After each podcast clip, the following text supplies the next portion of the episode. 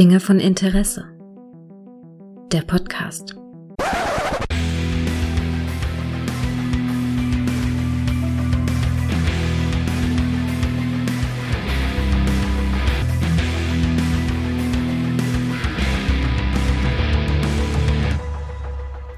Hallo und herzlich willkommen äh, zu einer neuen Folge von Dinge von Interesse, auf die ich mich ganz, ganz, ganz besonders gefreut habe, weil ich auch einen ganz, ganz, ganz besonderen Gast hier habe. Denn ich habe die Podcast-Prinzessin des Podcast-Imperiums zu Gast. Hallo Mary.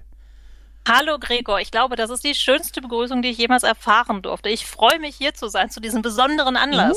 Uh, das freut mich, das freut mich. Ja, ich hab, bei, bei dir äh, sprießen ja die Podcasts äh, wirklich überall. Du bist ja nicht nur mit mir natürlich zusammen im Grauen Rad. Du hast ja kürzlich noch einen weiteren Podcast gestartet. Genau, Radio Amphipolis, den ähm, deutschen Xena-Podcast. Ich glaube, es ist der erste und vor allem der einzige mit mehr als einer Folge. ja, ich hörte davon schon, dass andere durchaus mal eine Folge gemacht haben. Ja, finde ich super. Ganz ehrlich, ich hab, bin auch schon ein begeisterter Fan und auch so ein bisschen, bisschen, bisschen zu hören an einer oder anderen Stelle. Aber ja, da ist auch nochmal vielen Dank für, dass du uns die Inhalte so schön äh, zurechtlegst. Kredenzt, kredenzt, genau. Ja.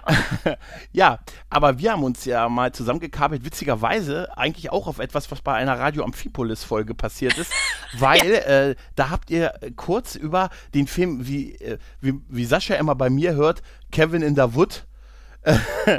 ja. Kevin, The Cabin in the Wood, äh, habt, ihr, habt ihr kurz angesprochen? Und da kamt genau. ihr quasi auf mich auch ein bisschen, oder?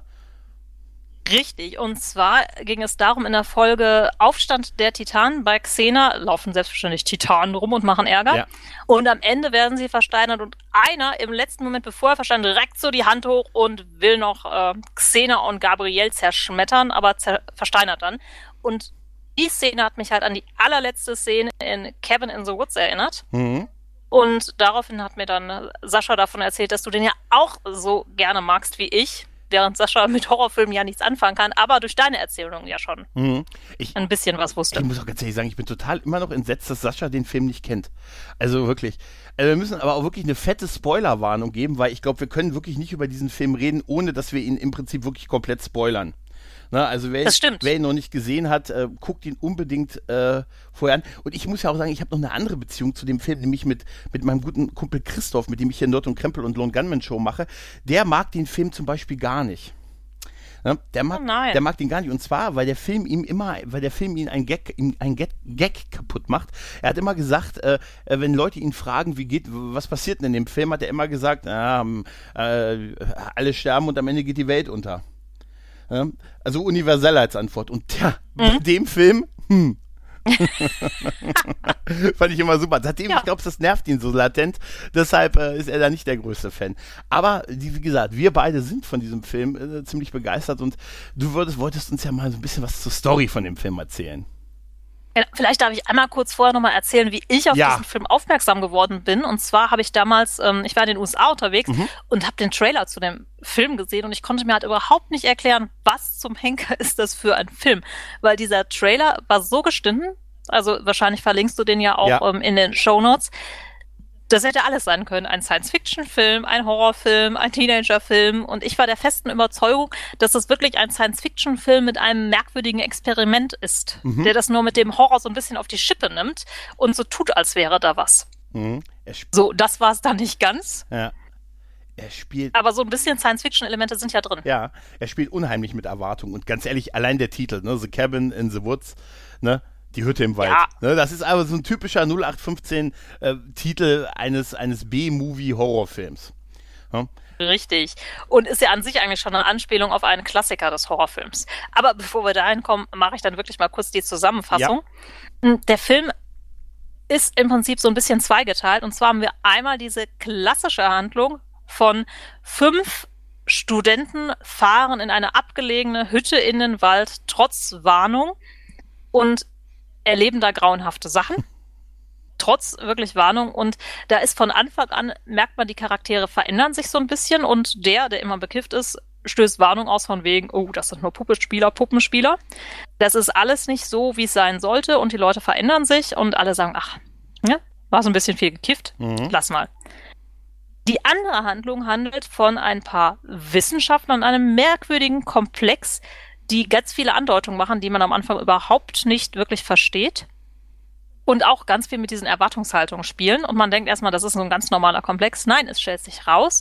Die führen ein mysteriöses Ritual durch, was aber hochtechnisiert ist und sorgen dafür, dass unsere Jugendlichen in dieser Hütte, also die wurden alle dahin gelenkt, die müssen alle bestimmte Rollen ausfüllen und müssen dann praktisch ihre Todesart auswählen, weil mit dieser Todesart, die fünf beziehungsweise mindestens vier, die Jungfrau darf leben, müssen sterben, um die alten Götter zu besänftigen, die unter der Erde schlummern und schon ewige Zeiten. Wir wissen, glaube ich, nicht genau in welchem Rhythmus. Ich glaube, jährlich müssen die besänftigt werden von einer von verschiedenen Ritualstationen auf der Erde mindestens.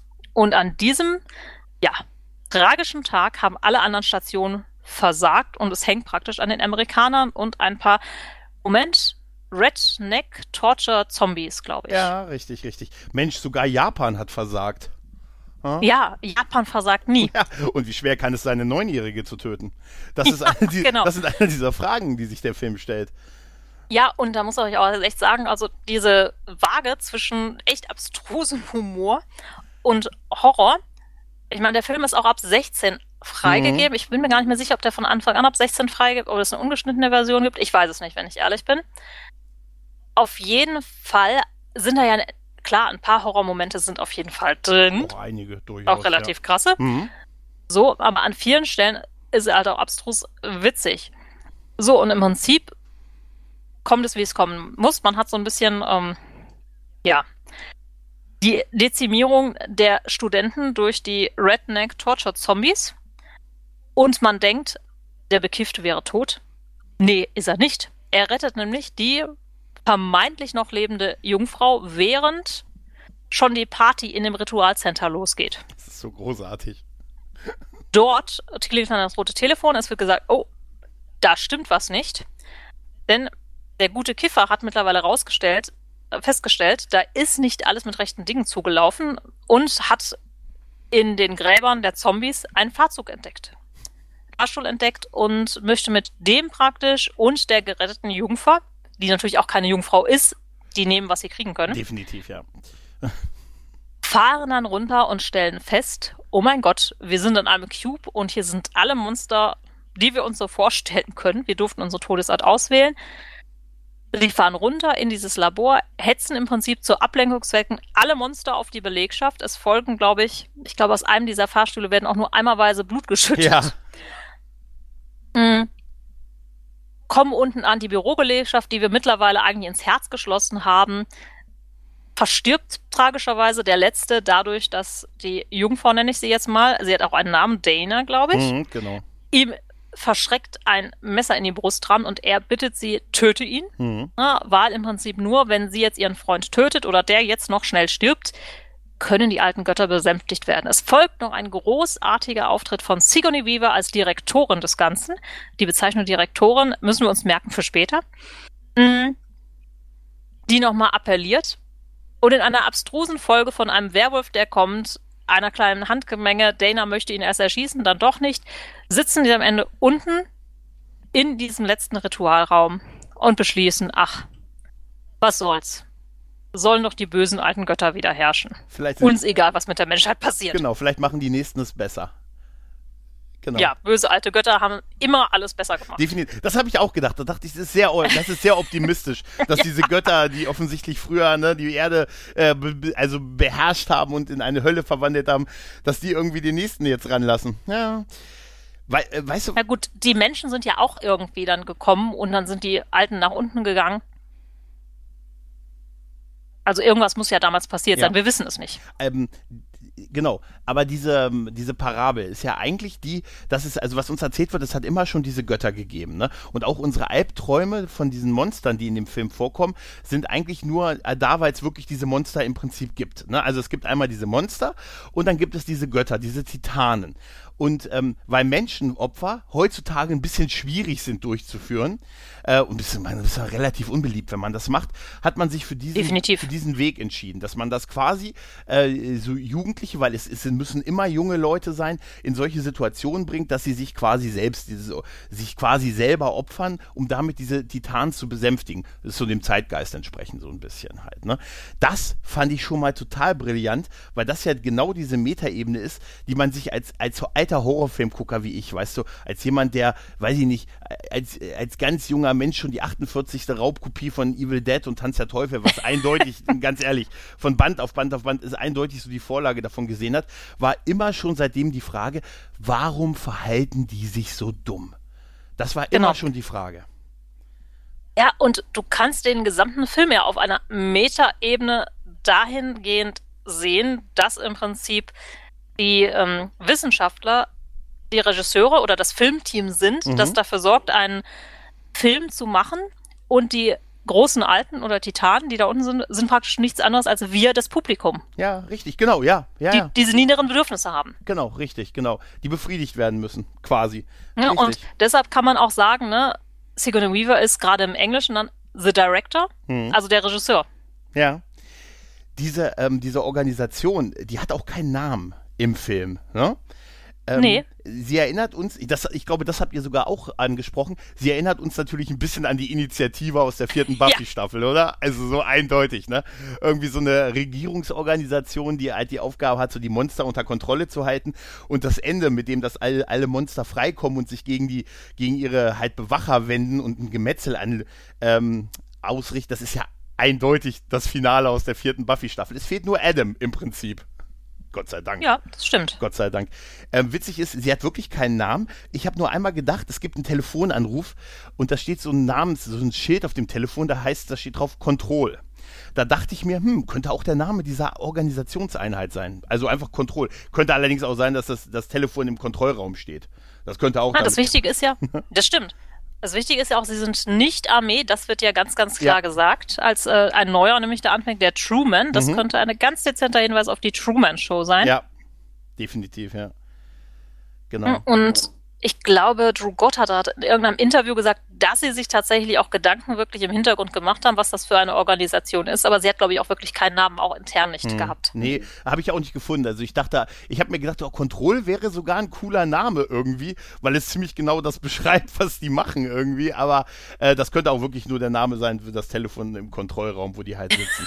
ja, Aber das, das, Faszinierende sind halt diese zwei Ebenen, weil dieser Film hat ja, hat ja den, äh, den kultesten Opener aller Zeiten mit unseren, oh, ja mit, mit also, den ich fast schon als Antagonisten auftreten, aber dann doch eigentlich sehr sympathische, nämlich mit Hadley und Citizen, die einfach so zwei Kumpels sind, die zusammen einen Bürojob haben und sich darüber über die ja über die Familienplanung unterhalten und so, so ein Daily Gespräch in einem Bürokomplex, also beziehungsweise in so einem unterirdischen Bürokomplex halt führen. Am Kaffeeautomaten. Am Kaffeeautomaten ne? auch so mit, oh, ich weiß genau, sie wird davon nicht schwanger, das weiß ich jetzt schon und so, ne?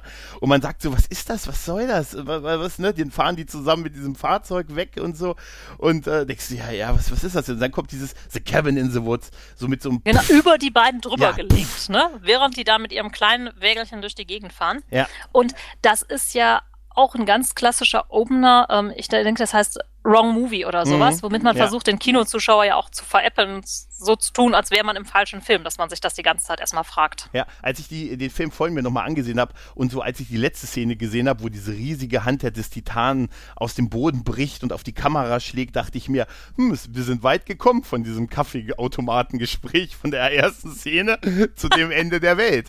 Also, und das in 90 Minuten, das muss man auch erstmal schaffen. Halt. Ich wollte gerade sagen, das ist halt auch kein langer Film. Ja. Ne? Das ist wirklich äh, so mit, ich glaube, 95 Minuten oder so ist ja. er ja recht kurz, wirklich. Ja. Gerade für heutige Verhältnisse. Ja, total, total.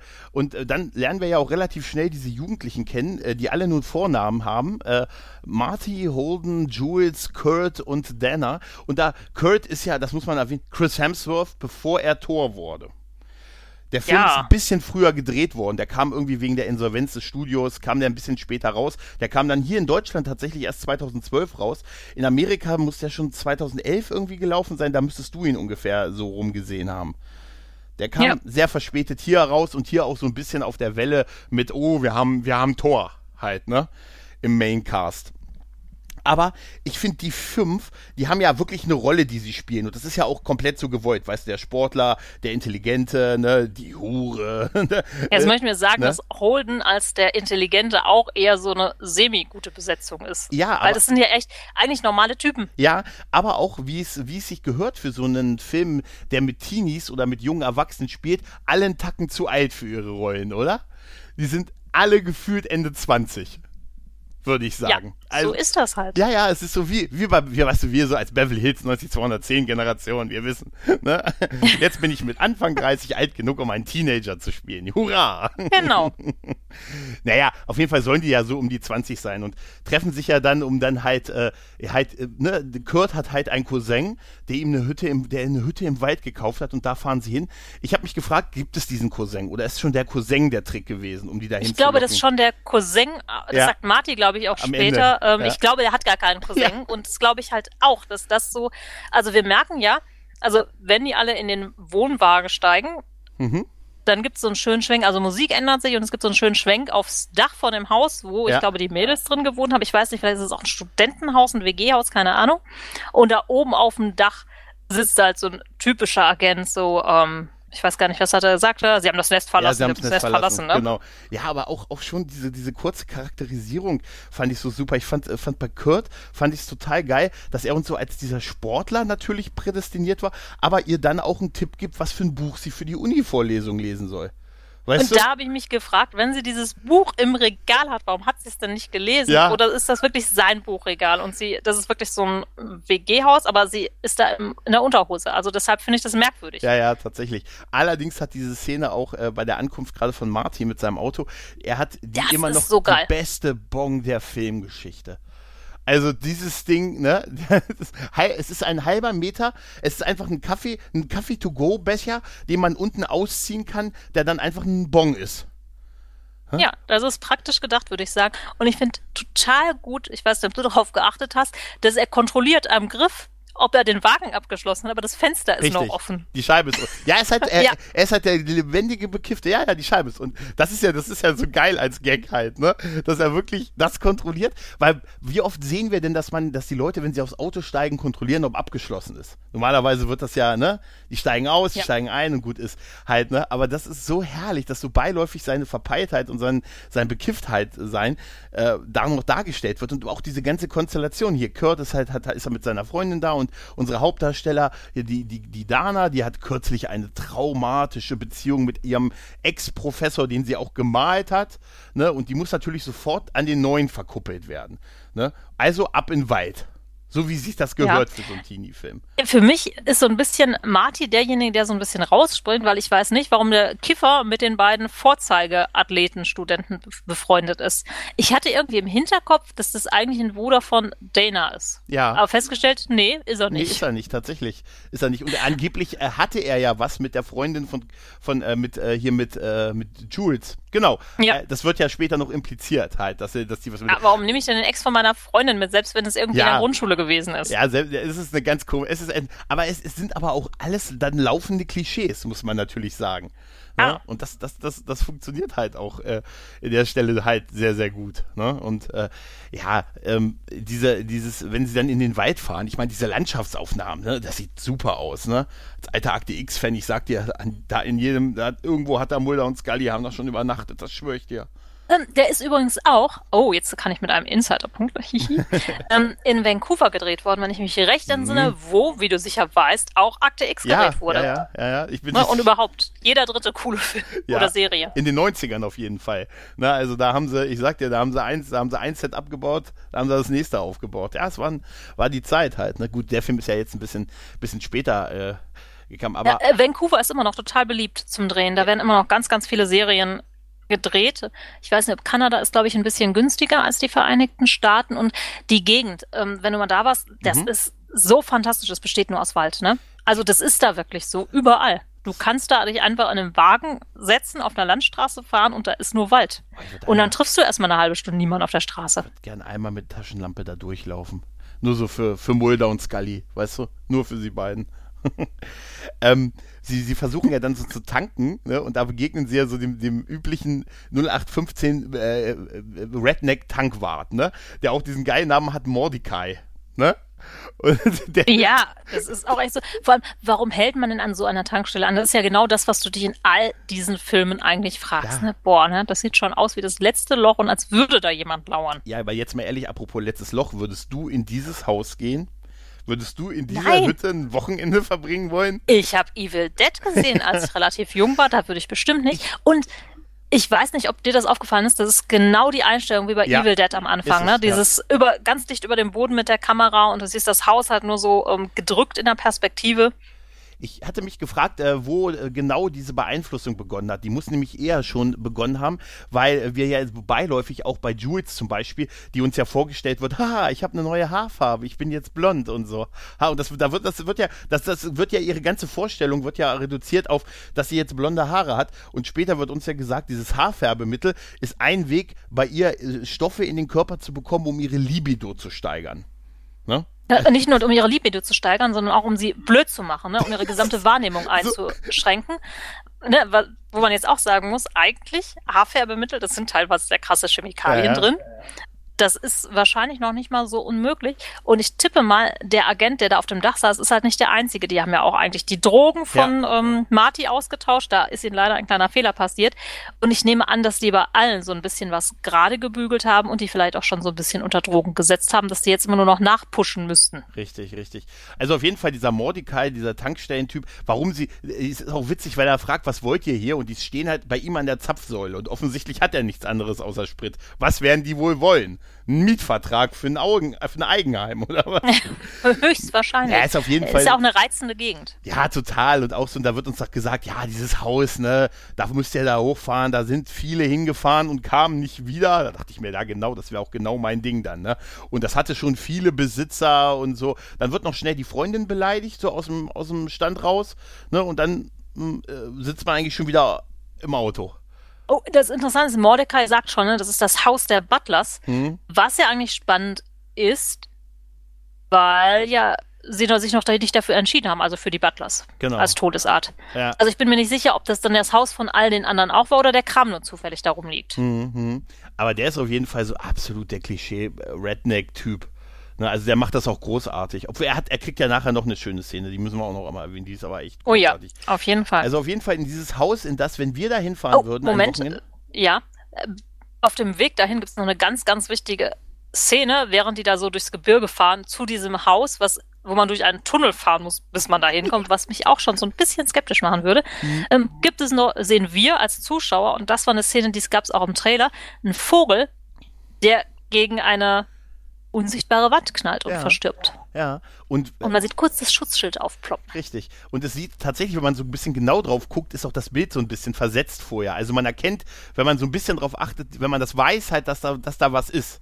Ne? Und im Hintergrund siehst du, wie die aus dem, einem, aus dem Tunnel ja auch wieder rausfahren. Ne? Also das ist schon, das ist schon einfach geil gemacht. Was für ein, das ist glaube ich ein Adler oder so, der da ja. seinen letzten Tag gemacht Vom Schrei her, ja. Ja, ja. Als sie in diese, in diese, in diese Hütte da gehen, ne, und dann sehen sie auch dieses Bild, ne, mit diesen, ne, mit diesen, was ja offensichtlich nichts Boah, Gutes das ist so das furchtbarste Nein, aber, Bild des, ja, ja, aber diese ganze Hütte, dieser ganze Style dieser Hütte, im Leben würde ich da nicht reingehen, wenn ich, vor allen Dingen, wenn ich ein Wohnmobil hätte.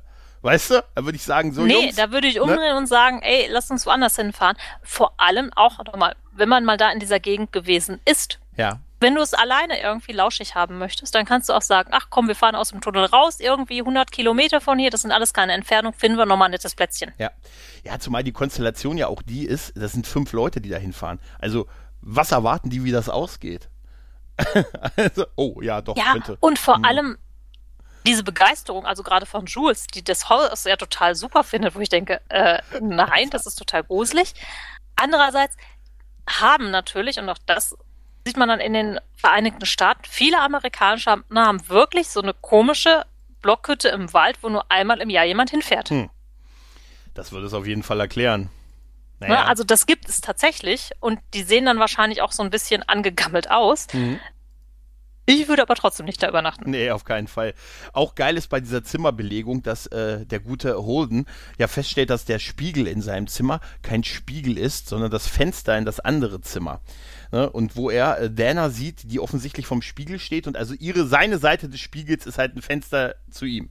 Nee, umgekehrt. Also er kann sie sehen, sie sieht aber Wie nur den Spiegel. Genau. Und er verhält sich wie ein Gentleman. Ne? Als sie anfängt, Ja. sich da auszuziehen, wie ein Gentleman geht er, sagt er, hey, haut dann gegen die Wand, um das, ne? Ich fand's niedlich, dass er erst, das geht nicht, kurz aus dem Bild geht, dann noch mal einen Schritt in das Bild wieder macht und dann an die Wand schlägt und sie halt darauf aufmerksam macht, dass es da halt dieses, die Möglichkeit gibt, sie zu beobachten, wie sie vor dem Spiegel steht. Ne? Ja, das, also das muss ich sagen, da weiß ich nicht, warum ist das da überhaupt drinne? Das hätte ich mich auch gefragt. Einfach nur, damit die das gruselig finden und eigentlich die Möglichkeit hätten zu sagen, oh, das ist hier alles komisch, wir gehen wieder weg, weil es muss ja alles irgendwie aus freien Stücken entstehen. Das ist ja irgendwie Teil des Rituals. Und Hm. Als sie dann das Zimmer tauschen, weil er fragt, na, ist dir wahrscheinlich unangenehm, selbst wenn ich das Bild wieder aufhänge, hm, hm, ja, ja. So, er geht dann in das andere Zimmer. Nicht nur, ich meine, er weiß ja, Ja. dass da dieser Spiegel ist, dass er aus. anfängt, sich so erstmal auszuziehen und zu, zu zeigen, was er hat. Nein, sie steht da auch und gafft und besitzt überhaupt nicht den Anstand, den er hatte.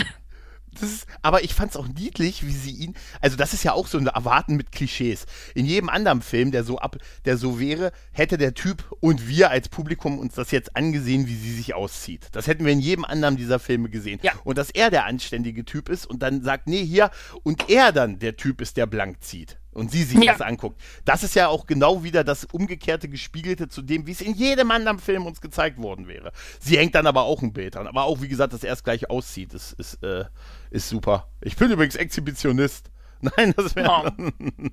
Nein, wäre geil, wenn er das gesagt Er hätte hätte. sich ja auch was drüber hängen können über den Spiegel, aber vielleicht sieht er sich auch gerne an, man weiß es nicht. Richtig, richtig. Und dann hast du ja direkt wieder dieses Bild in der Zentrale, wo du dann auch siehst, die haben in diesem Raum, den sie mittlerweile angeschaltet haben, also die haben ja wie so einen riesen Kontrollraum und von da aus können die halt ähm, alles sehen, was in dem Teil vor sich geht und haben auch ganz, ganz viele Kameras in diesem Häuschen und sehen, glaube ich, wirklich alles, was passiert. Mhm. Und dann, und dann kommt nämlich auch das Mädel, die Lynn, und erzählt nochmal diese Geschichte über das Haarfärbemittel und unser Tankwart ruft an. Und das ist wirklich eine ganz, ganz tolle Szene. Er wird, der Mordecai ruft an. Oh Mann, nein, ich habe keine Lust, den Anruf anzunehmen. Vertröst ihn. Nee, geh bitte ran, der ist total unheimlich, ne? Also, wie geil er dann rangeht und er den dann, ja, und ihre Augen sind taub und ihre Ohren sind blind. Bin ich auf dem Lautsprecher? Ich höre doch das Echo. Äh, nein, nein, nein, nein, ich habe dich, äh, ich habe das wieder ausgeschaltet. Du redest nur mit ihr. Und wie er dann weiterredet und im Prinzip uns das ja sagt mit, wir werden ihr Blut und das Blut wird fließen. Lämmer sie- sind durch, und ne? Gottes genau. ihr blindes Auge, bla bla. Bin ich ja. immer noch auf dem, ich bin doch immer noch auf dem Lautsprecher und wie geil die loslachen und sich darüber lachen, weil ja, ja, ja, bist du immer noch. Aber das ist so, das ist eigentlich so den Humor, den ich, äh, man merkt ja auch von dem, von den Leuten, die dies geschrieben haben und produziert haben, das ist ja auch viel aus dieser äh, Buffy Angel Lore und wir sehen das ja auch unter anderem auch bei den Darstellern. Hier Tom Lank ist dabei, der so ein Prakti spielt und äh, hier Amy aus, ähm, aus, aus Angel ist ja auch dabei, Amy Ecker ist, äh, die, die Lynn spielt und so, also es ist ja auch schon so ein bisschen die Besetzung, aber es hat auch diesen Style, weißt du, erst so dieses Ep diese epische Rede mit, ah, das Blut wird fließt, das Blut der Lämmer wird, bin ich auf dem Lautsprecher? Das ist total, und die Argumentation dann, das ist ja total unhöflich, weil ich da nicht weiß, wer das zuhört. Ja, ja. Weißt du? Das ist, hat er ja auch recht. Ähm, Ich finde ganz interessant, dass der dann auch sowas sagt, nee, wie, wie der Narr hat in seiner Arroganz fast die Beschwörung gestört. Also, das heißt ja schon, dass irgendwas, was Marty gesagt hat, eventuell das Ritual wahrscheinlich hätte kippen können. Also ich glaube schon, dass der Mordecai da so ein bisschen Durchblick hat. Mhm. Und was ja auch ist, die nehmen das ja alles eigentlich total locker. Es geht ja darum, irgendwie, dass da Leute geopfert werden und es geht um die Welt und der Truman, der, der neu dabei ist, der ist ja wirklich so ein bisschen pikiert über dieses ganze lockere Verhalten. Und ne, Lynn nimmt ihn immer zur Seite und sagt, ja, ne, das muss so und äh, muss verstehen, der Stress und der Druck und wir machen was Schreckliches, aber wir müssen da so ein bisschen das Ganze mit Humor nehmen und Ja, das finde ich eigentlich ist ein total interessanter Blickpunkt, wirklich. Ja, ja, so die Banalität des Bösen. Also, die sehen sich ja nicht als böse, die sehen sich ja als, die machen ihren Das Job. sind ja Retter der Welt. Sie retten, sie retten, genau, sie, sie, sie Retter der Welt und ansonsten sind sie noch, gucken sie halt, dass sie ein bisschen Spaß auf der Arbeit haben. Jeder, Ich der in einem Verwaltungsjob ist, weiß das. Ja, also Ne? ich würde sie jetzt auch nicht wirklich als böse bezeichnen. Die haben Nee. einen Job, der ist wichtig, der muss gemacht werden. Ne? Das ist ja auch, wenn du in den Amerika irgendwie den Todestrakt sicherst, kommst du dir auch nicht als Böser ja. vor, sondern du machst einen Job, der muss gemacht werden. Ja, klar, natürlich. Irgendwer muss in so. der Verwaltung sitzen und so, weißt du? Also genau. Ist, ja. Ich finde ja ganz spannend, wie viele Leute da wirklich tätig sind. Ne? Das mhm. ist ja auch wirklich eine Riesenorganisation, die, glaube ich, da rumherum sitzt und diese Sachen plant und wahrscheinlich die Leute auch für das Ritual aussucht, immer ein Jahr im Voraus, okay, wen brauchen wir jetzt und wann muss man anfangen, das in Gang zu setzen. Naja, das ist vor allen Dingen ein riesiges Arenal, was sie da auch betreiben. Also einmal dieses unter, unter, unter der Erde, dieses Geheimlabor, aber auch das äh, hinter, der, hinter diesem Tunnel. Ich meine, wir sehen später im Film, dass sie sowohl das Licht, die Helligkeit wie auch die Temperatur beeinflussen können. Also sie haben das wirklich komplett unter Kontrolle, dieses Gebiet halt. Ne? Ja, das also das Wartungsteam sehen, ne? ist bestimmt groß. Was, was, auch, was auch witzig ist, dieser Satz mit, sie machen ja dann diese Wetten, wer der Erste wird. Ne? Also was, sie sagen, die Jugendlichen müssen ja quasi durch ihr Handeln dass äh, so quasi den wählen, der sie halt töten wird. Und äh, da machen sie ja Wetten, wer das sein wird. Und dann geben ja alle Geld und so dazu. Ne? Und da, da gibt es ja auch noch diesen, diese Szene mit Tom Lenk, wo er so sagt, ja, das ist aber nicht sehr kreativ. Ey, das sind die Jungs aus der Wartung. Die sind, wenn die kreativ wären, wären die nicht in der Wartung. Ja. Weißt du? Nein, aber auch dieses Geld einsammeln, das ist so eine, so eine herrliche Kontrastgeschichte halt, ne? Dass man einfach, man kennt das ja im Büroalltag, weißt du, dass da einfach jemand irgendwie, weiß meistens sind es sowas wie Fußballspiele und so. Da sammelt man halt Geld ein und jeder gibt seinen Tipp ab. Und genau das machen die halt bezogen auf ihre Arbeit. Ne? Genau. Ich finde das Board übrigens äh, total schön. Da schließt sich auch so ein bisschen der Kreis. Da sind ja praktisch ganz, ganz viele Monster so aufgeführt und darunter ist auch Kevin. Hm, ja. Also es ist nicht von ungefähr, dass der Sascha immer Kevin in the Woods versteht. Ja, ist, da ist er, da ist er, ja. ja. Ähm, bei, den, bei den Jugendlichen ist ja dann, äh, bei unseren Helden, ne, da wird ja dann so der, der schöne Abend da verbracht. Ne? Da wird dann ein bisschen getrunken, ein bisschen gekifft, ne? da wird dann dieses, dieses, ich weiß nicht, das scheint in Amerika so ein Riesending zu sein, dieses Wahrheit- oder Pflichtspiel. Weißt du? Moment, das ist überall ein Riesending. Hast denn? du das in deiner Jugend nie gespielt? Ja, vielleicht war, war ja mir gesagt, du, ich habe die Mucke gemacht. Weißt du, also ich habe ich hab dem, ich immer die Mucke gemacht und dann, dann gesagt, nochmal, Who Loves the Dogs Out. So, Nein, ja. Ich, also ähm, ganz ehrlich, habe ich auch schon mal gespielt, aber das war jetzt also bei uns nie so ein riesen Party, ne? Wir sind aber auch Kleinstadt hier, weißt du, wir sind, wir haben das nicht so. Wir trinken Doch, mehr. das wurde bei uns eigentlich sehr, sehr häufig gespielt. Mhm. Okay. Also so im Umfeld äh, auf Klassenfahrten und so immer in unterschiedlichen Gruppierungen dann. Also in so einem bestimmten Alter ich muss jetzt ganz ehrlich sagen, als Student habe ich es nicht mehr gespielt. Hm. Ja, ich meine. Also da hat man es auch nicht mehr gebraucht. Das war ja im Prinzip so Hilfestellung, ne? Dann da durfte man das erste Mal knutschen bei Wahrheit oder Pflicht oder so oder mit irgendwem mal und das war ja alles ganz spannend. Ja, es ist halt eine Kombination, die einen sind zusammen, äh, mit dem an, die anderen drei, die nicht zusammen sind, davon waren. Nee, Quatsch, Jules war ja mit, mit Marty zusammen, stimmt, okay. Also es ist natürlich, es ist eine schwere, für zwei Männer und einen ist es eine schwierige Kombination, dieser Abend. Das ist schwierig das wäre eigentlich, hätte auch peinlich laufen können. Da war es wahrscheinlich gut, dass das mit den Monstern passiert ist. Weißt du, das Wahrscheinlich schon, wobei Marty kann sich auch selber mit seiner Bong und seinem ja, ja. Nemo-Comic kann er sich ja auch gut beschäftigen. Ja, ich muss sagen, diese Szene, wo, wo sie dann halt, äh, wo Jules diesen, diesen, äh, die gesagt jetzt, äh, da du Pflicht, äh, du musst hier den, äh, irgendwie den Wolf küssen. Ja, das ist dann halt auch so eine typische, wir sexualisieren sie jetzt nochmal extrem. Szene halt, ne? Ja, komplett. Das muss ich auch sagen. Das fand ich auch ein bisschen. Ja. Das ist die, uncool, also die irgendwie die merkwürdigste Szene in dem Film. Also die so ein bisschen, ja. ist die Fremdschämen-Szene. Definitiv. Ja. Ich glaube, auch da wollte man so ein bisschen mit der Erwartung spielen, dass auf einmal dieser Wolfskopf echt wird, ja. ja. Echt wird oder sie beißt oder sonstiges. Aber das hatte ich die ganze Zeit nicht. Ich fand das nur so, uah. Ich hatte auch gedacht, ich würde doch nicht mit dem rummachen. Nee, ich hatte auch gedacht, dass es eine Anspielung auch nochmal auf Evil Dead ist, wo es ja auch diese Köpfe von den Tieren in der Wand, in der Wand gibt, die dann lebendig werden. Weißt du, der ja, Elch, genau, der dann deshalb. lacht und so, dass das, äh, dass das nochmal in diese Richtung geht, aber es ist natürlich da, um sie weiter sehr stark zu sexualisieren. Ähm, es ist auch als Anspielung auf diese ja. Sachen gedacht. Ähm, Marty sagt ja auch, ähm, sie soll mit dem Elch knutschen, ne? Ja, genau. Stimmt, weil das nie, weil er nicht. Stimmt, stimmt, ja. er sagt es auch mit dem Elch. Du hast, mhm. Ja, also dann, dann ist es stimmt, du hast recht, dann ist eindeutig eine Anspielung. Und darauf. die Tanzszene spielt auch auf wieder einen ja. anderen Film an. Der ist eins zu eins aus irgendeinem anderen Film. Ja. Oh, und was noch ist, der ähm, Hadley, der Chef von denen unten im Labor, der sagt ja, ah, wir haben auch einen fast einen ähm, sauberen Rekord, ne? Mhm. Ich glaube nur 98 da ja. ist bei uns mal was schiefgegangen und da ist man sich nicht sicher, auf was das eine Anspielung ist. Äh, ich persönlich glaube tatsächlich, dass es eine Anspielung auf den Film Faculty ist. Ja. Was ja auch so ein Teenie-Film ist, aber da stirbt halt keiner am Ende. Aber von der Anspielung her würde das auf jeden Fall passen. Es wäre super, Faculty ist toll. Ähm, ja, das wäre cool, tatsächlich. Weil die sagen ja auch, die Chemieabteilung hat es ja. damals versaut und ja. mit Chemikalien haben sie es ja geschafft, diese Alien-Monster zu besiegen. Stimmt, das könnte wirklich eine Anspielung. Ich habe nämlich die ganze Zeit überlegt, was das sein könnte mit der 98er-Anspielung. Du hast recht, das könnte wirklich eine Anspielung auf Faculty sein. Der ist übrigens also auch sehr schön. Ja, ja den finde ich tatsächlich auch gut. Also es gibt noch ein paar andere Theorien, die anderen halte ich für sehr viel weiter hergeholt. Also mhm. es gibt da noch eine, die besagt, dass in dem Jahr nur gute asiatische Horrorfilme rauskamen, aber im Prinzip fast nichts Gutes amerikanisches ist, wo man sagt, mhm. ah, das ist das ist immer so Empfindungssache. Ja, ja, klar, klar, klar, klar, klar. Wir finden jetzt Faculty gut, der Autor des Artikels scheinbar nicht und der wollte halt auch nicht, dass, äh, ja. Mhm. Ja.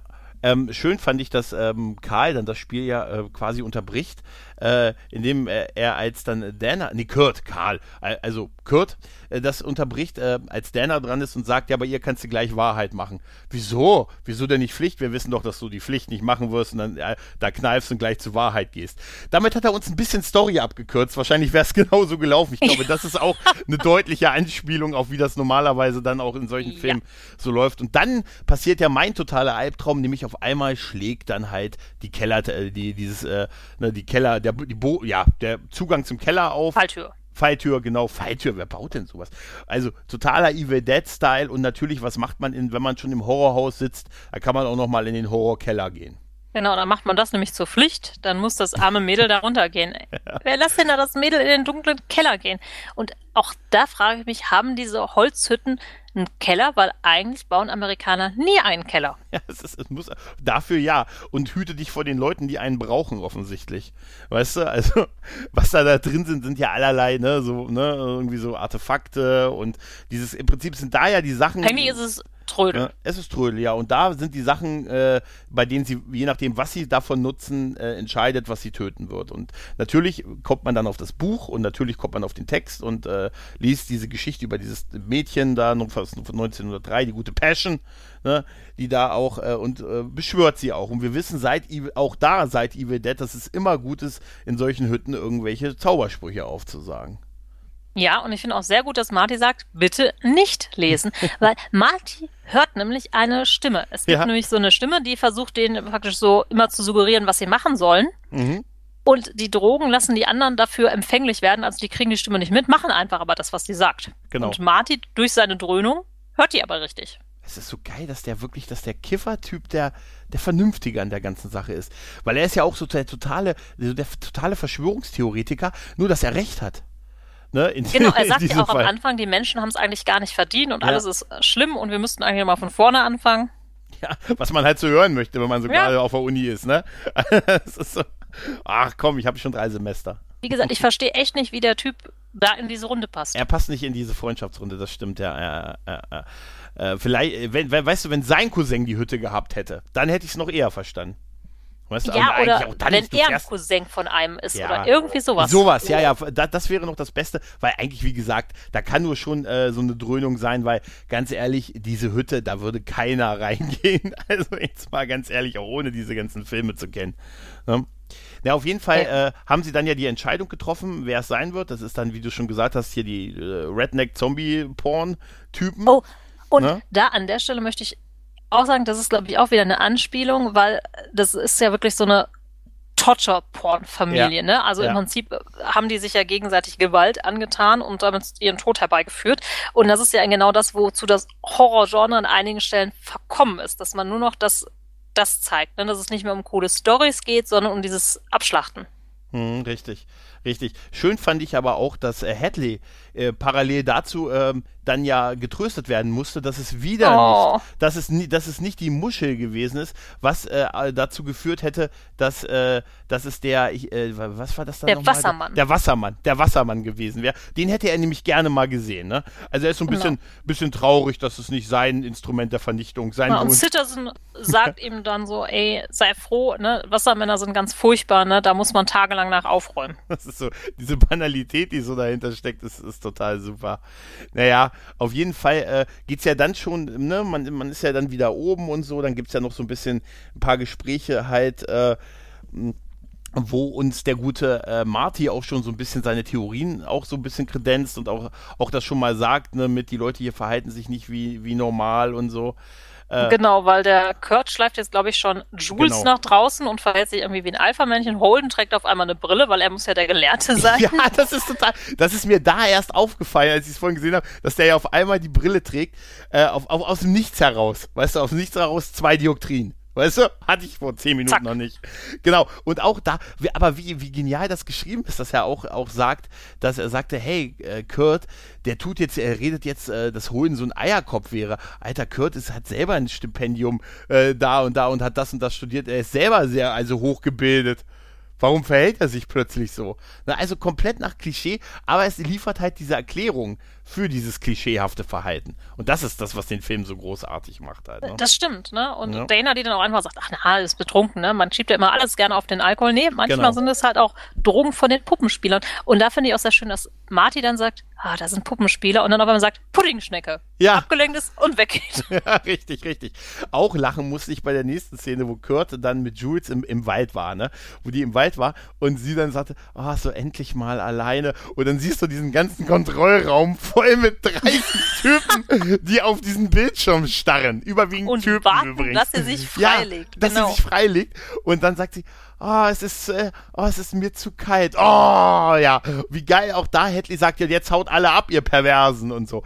Und dann beschließen sie ja, die Temperatur zu erhöhen. Also sie können anscheinend wirklich äh, die Atmosphäre kontrollieren oder die Umgebung kontrollieren. Ja sie gut, es ist ein geschlossener Raum durch dieses Schutzschild ja, ja, wahrscheinlich. Ja, ne? Und deshalb genau. sind das für mich auch so ein bisschen Science-Fiction-Elemente, die da drin sind, da die ja schon eine höhere Technologie irgendwie haben, um das herstellen genau. zu können. Genau, er macht's wärmer, ich, er macht's heller, ne? An der Stelle möchte ich sagen, wenn du eine Partnerin hättest ja. und du wärst in einem dunklen Wald in einer Hütte, ja. würdest du dir sagen, ach komm Schatz, wir rennen jetzt mal durch diesen dunklen Wald, wo es wahrscheinlich Wölfe und anderes gibt, selbst wenn es keine Zombies gibt, und rennen hier mal fröhlich mitten in der Nacht durch die Bären. Durch die Gegend. Also Bären gibt es da auch. Also. Äh, ich wäre schon mit dem Wohnmobil schon lange wieder auf dem Heimweg. Also äh, ganz ehrlich, ne? ich, wär, also ich, ich, hätte umgedreht und wäre schon wieder an dem, ich wäre schon wieder an dem anderen Typen vorbei, weißt du? Ich habe bereits in Kanada gezeltet und ich weiß, dass ich persönlich, wenn ich nachts mal zum Pinkeln aus dem Zelt musste, dass diese zehn Meter bis zum Plumpsklo auf einer kleinen Insel, wo es klar ist, da gibt es keine Kojoten oder so, selbst wenn man mal einen Heulen hört, die sind dann weiter weg auf dem Festland. Da hatte ich Angst. Ja, das soll Gebe ich frei und offen zu. Ja, verständlicherweise, natürlich. Ganz ehrlich, und das ist auch, äh, das, was, wie die sich verhalten, das ist ja halt dieser Gag, widerstrebt sich jeglicher Form von vernünftigem Verhalten. Und Angst ist ja auch nicht, nicht schlimm, sondern die Angst schützt uns, weißt du, das sind Leute, genau, die. Genau, das ist das ja, nämlich. Das ist Leute, die einem sagen, Dunkelheit ist nur die Abwesenheit vom Licht. Ja, ich sag, ja, setzen wir uns mal auf den Friedhof nachts und dann sagen wir das nochmal, weißt du? Ja, ja, das ist halt wirklich so, wie, wie, du sagst, oder wie auch die Amy, glaube ich, in dem Film dann gesagt hat, beziehungsweise in ihrer Rolle Lynn, ne, das sind halt die Albträume oder Albträume ja. sind da wegen den Kreaturen und wir haben vor der Nacht Angst aus Gründen. Genau. Nicht nur, weil man sich da mal sehr, sehr leicht äh, auf die Schnauze legen kann, weil man nichts sieht, aber in einem Wald, gerade in einem tiefen, dunklen Wald, ist es gefährlich, weil da auch, auch wilde Tiere gibt. Ja, klar. Na, auf jeden Fall, das Licht, es wird ein bisschen besser ausgeleuchtet, damit man jetzt auch noch sieht. Man sieht, sie zieht halt jetzt blank, ne? Sie zieht halt dann doch noch blank, sie gibt dem Publikum, was das Publikum verdient, ne? Oder haben möchte. Ne? Und, das ist äh, halt auch sehr schön gesagt, weil sie genau das auch wirklich sagen, ne? Weil der Truman ja. ist so ein bisschen angeekelt von dem Ganzen und die sagen aber, nee, nee, das ist alles Teil des Rituals, ne? Genau. Sonst sind die Alten nicht besänftigt. Ja, er stellt ja tatsächlich, äh, der Truman, auch die richtigen Fragen. Er sagte, wieso wettet ihr denn, wenn ihr das Ganze steuern könnt? Könnt. Er sagt, na, wir steuern es, wir bringen es in gewisse Bahnen, in gewisse Richtung und setzen bestimmte Spielräume, aber die Entscheidung liegt immer noch bei denen. Ne? Da kann man natürlich ein bisschen drüber streiten, inwieweit das so genau. ist. Ah, genau. Ja. Der sagt genau, wir sind nicht die Einzigen, die zusehen, wir müssen die Kundenbedürfnisse befriedigen. Richtig, genau, genau. Das wäre geil, wenn dann alle noch in die Kamera so auf zu uns geguckt hätten. Weißt ja. du? Das wäre so ein schöner Meta-Gag. naja, auf jeden Fall gibt es ja jetzt den Angriff, ne? Da wird jetzt natürlich erstmal, jetzt greift ja der, der, wie hast du ihn genannt, der Redneck Zombie Torture, ne? Äh, genau, Redneck genau. Torture Red, Zombie Red, ist, glaube genau. ich. Äh, Redneck oder auch die Familie Butler. Äh, die Familie Butler, die greifen an und äh, ja, äh, ja, töten sie tö sie töten, man kann sagen, sehr brutal Jules und verletzen äh, den guten Kurt, bevor er Tor wurde. Ne? Ja.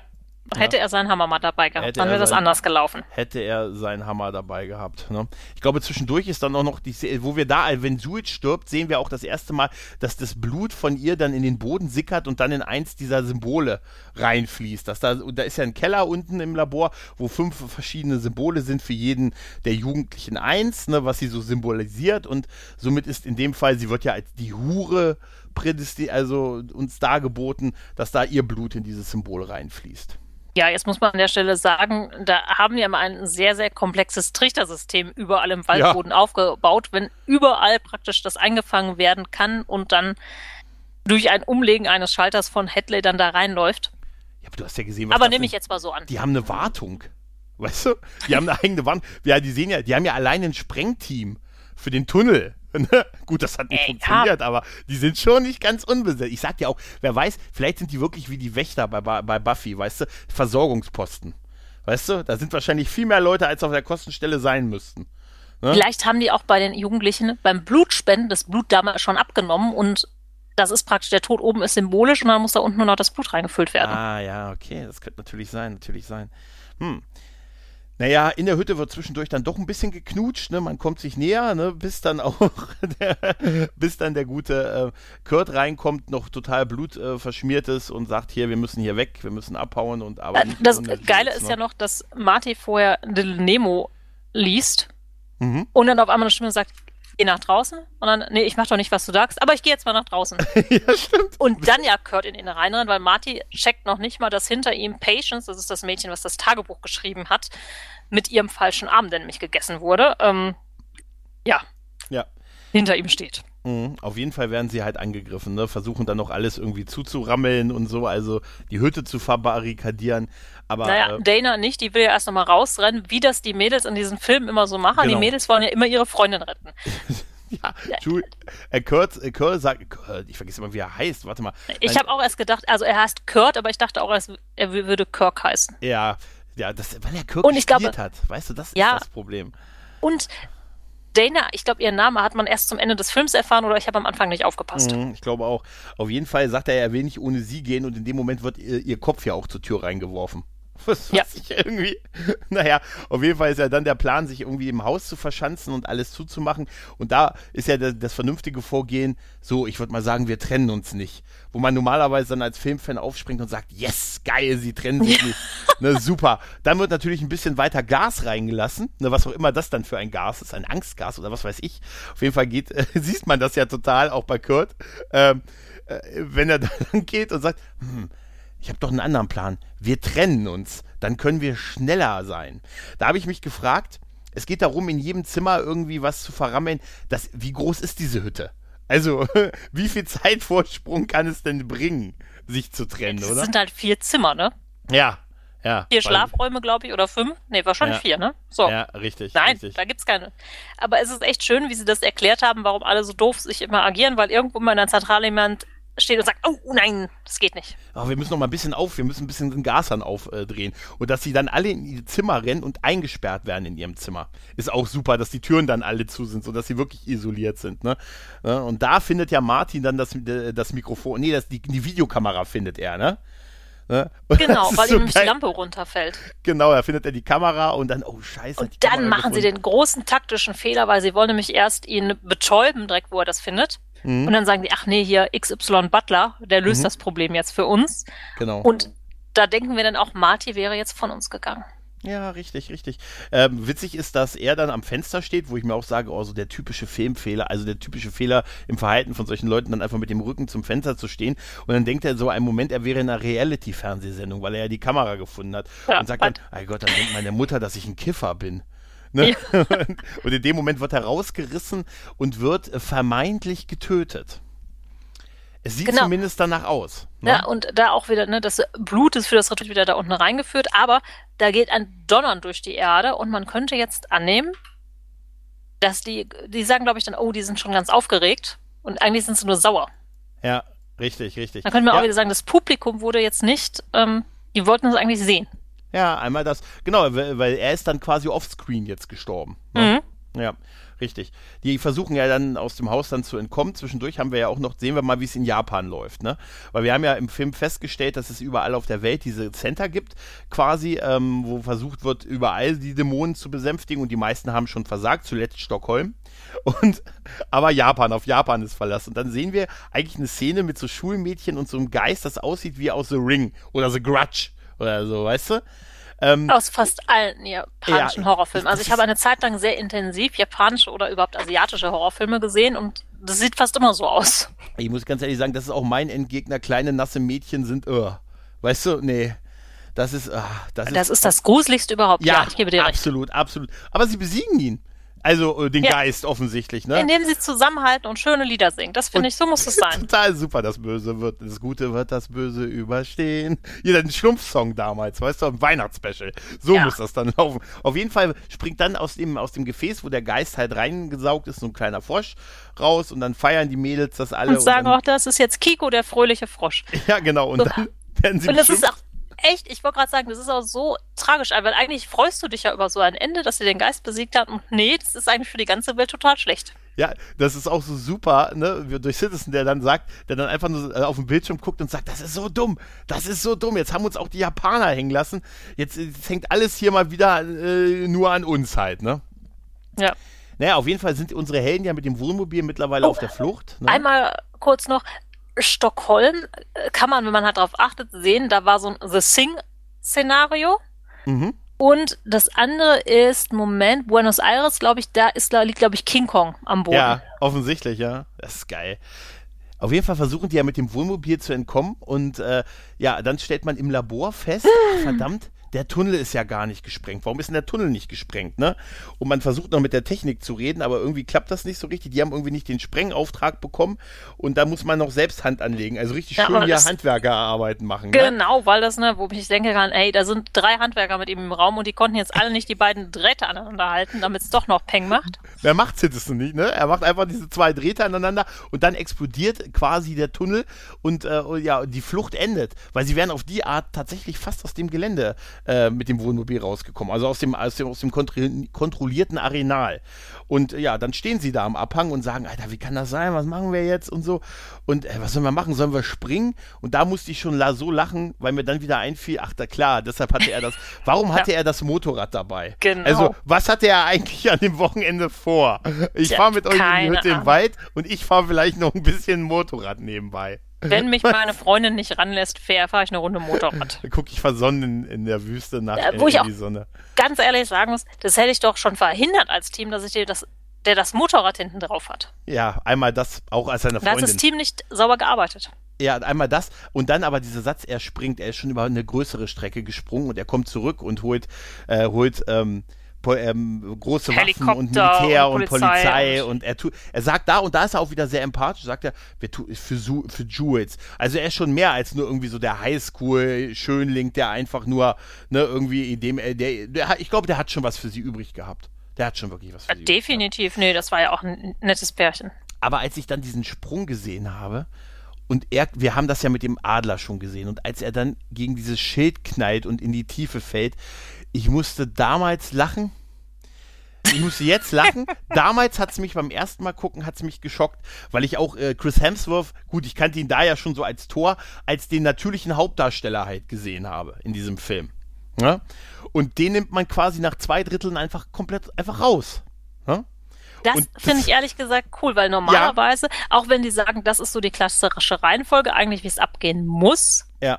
ne, da haben sie hier jetzt eine ganz andere Reihenfolge, gerade am Ende, weil eigentlich, glaube ich, der hässliche Typ, also was heißt hässlich, ne? Der Mann mit dem Namen, des, den ich der mir nicht Harlequin. merken kann, der ist jetzt auch nicht hässlich, aber im Gegensatz natürlich zu vor allem Chris Hemsworth stinkt er natürlich ja. ab. Chris Hemsworth. Ich habe letztens, kennst du diesen Film, diesen, wo er den Wahljäger gespielt hat? Hier, Heart of the Ocean? Oh ja. Ne? Da, da haben sie, da, da im Vor, ich hatte mal einen Artikel darüber gelesen, bevor ich den Film gesehen habe, da hieß es, er wäre entstellt für diesen Film. Alter, der hat nur eine Narbe über dem Auge und sieht noch männlicher aus dadurch. Weißt du? Also, Chris Hemsworth. Den kannst du ganz schwer entstellen. Glaube ich auch. Glaube ich auch. Also deshalb äh, umso, umso schöner war das. Und dann, dann hat ja, hat der Dana ihren Moment mit, wir, es sind alles, wir sind, das sind Puppenspieler, ne? Dann merkt sie so ein bisschen was, dass das wirklich, äh, ne, ne, dass dann was, was dahinter steckt, dass das ein abgekartetes Spiel an der ganzen Sache mit denen ja, läuft. Ja, halt, ganz ne? im Ernst. Die haben gesehen, dass da dagegen was geknallt ist. Das kann man sich jetzt auch nicht schönreden. Ja, klar, klar. Und, und es sah einfach aus wie ein Energieschild. Ne? Also man hat schon genau. gesehen.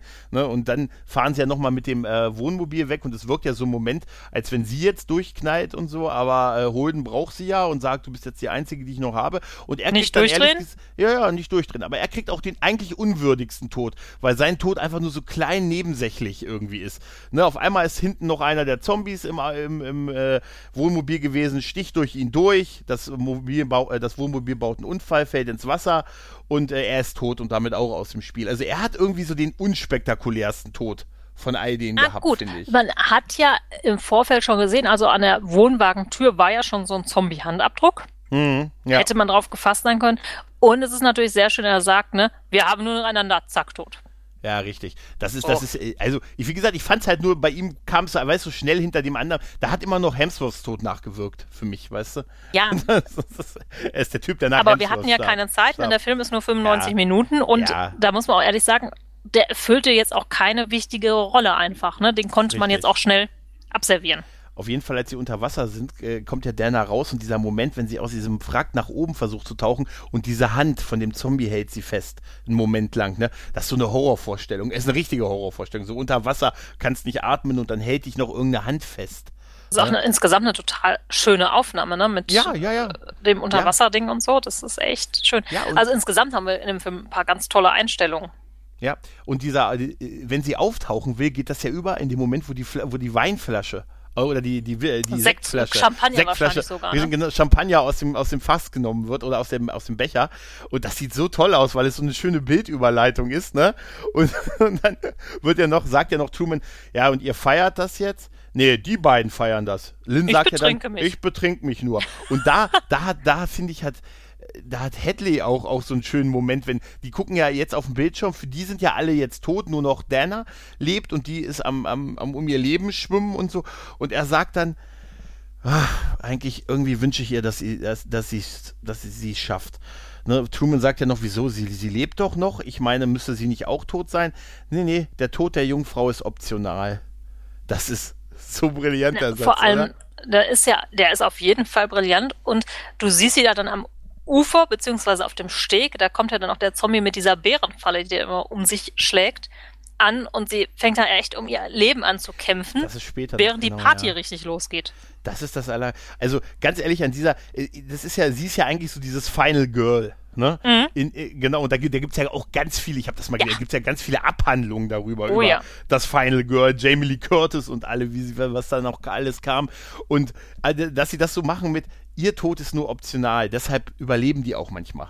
Weißt ja, du? das hat aber auch ganz viel mit Sexualisierung von Frauen und so wieder ja, zu tun, ne? wenn ja. das Final Girl dann wieder gegen irgendwelche Sachen verstoßen hat oder dann unrein war, weil sie ja. doch nicht so rein gehandelt hat oder so, dann verdient sie auch den Tod. So, da gibt's ganz interessante ähm, Abhandlungen aus verschiedenen Bereichen aber ich finde es halt, den, den, äh, was er dann macht mit dem, dass er es ihr wünscht und eigentlich, und sie ist doch so tapfer und sie muss nur leiden, muss aber nicht sterben und gelitten hat sie. Und das übergeht in Tequila, ne, weil auf einmal eine Afterwork-Party beginnt.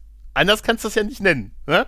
Ja gut, die haben ja Überstunden gemacht. Da ja, gibt's auch die ganz klassischen Überstundendiskussionen. Werden die bezahlt? Na, ich glaube nicht. Frag mal Finance, die stehen da drüben. Das ist so geil. Auch das Anbaggern von dem Typen an dem Mädel, der sagt, du, du guckst gerne Ballett, ich habe zufällig zwei Karten und so. Und im Hintergrund, du hast halt diese Party, die trinken Musik und im Hintergrund siehst du, wie Dana auf dem Steg von diesem Zombie verprügelt wird auf dem großen, Leih, auf dem großen Bildschirm.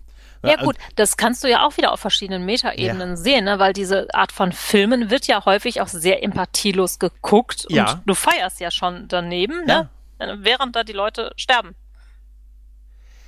Ganz ehrlich, ja. ja, genau das ist es. Genau das ist es. Weil ähm, auf wie viel, ja, auf wie viele Partys laufen solche? Also wenn Filme laufen, dann sind es doch meistens solche auf Partys. Das stimmt schon. Ja, die so, ne, und äh, ich finde aber diesen Kontrast, der uns da gezeigt wird, mit diesem Büroalltag, Afterwork-Party, Anbaggerungsversuche und so, und dann im Hintergrund wird die halt verprügelt. Ja, ne? gut, das, das so aber krass. auch das sind, glaube ich, Sachen, für die ist das total normal, diesen Job zu haben. Das ist ein ja. wichtiger Job, der wird erledigt und das sind die Opfer in dem Sinne. Ich meine, ja. das kannst du tatsächlich natürlich einmal sehen. Früher wurden ja auch Menschen geopfert, das hat man auch als normal angesehen. Bei denen ist das immer noch normal. Und heute auch, wenn du irgendwas machst, was vielleicht nicht okay ist, dann redest du dir irgendwie ein, dass es doch okay ist, weil für ein größeres Gut.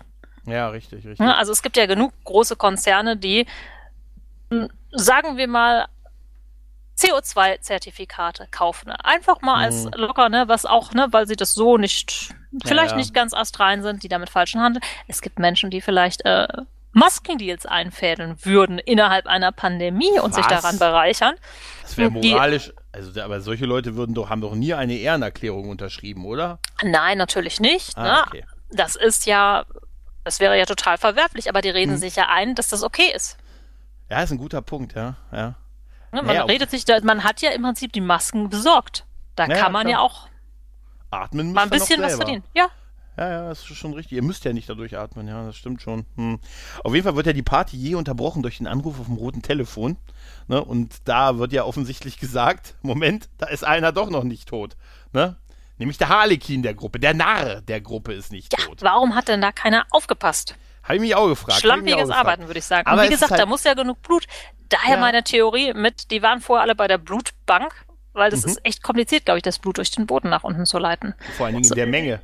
Ja, in der Menge und dann von Ne? Und dann müsste er so ja. viel Blut verloren haben, aber noch nicht tot sein. Das ist ja alles sehr merkwürdig. Ja, und auch natürlich. aus dem Abgrund. Die müssen ja das Blut von dem Athleten aus dem Abgrund irgendwie gekratzt haben. Das kommt auch wieder. Wahrscheinlich hast du recht, das kann nur so gewesen sein.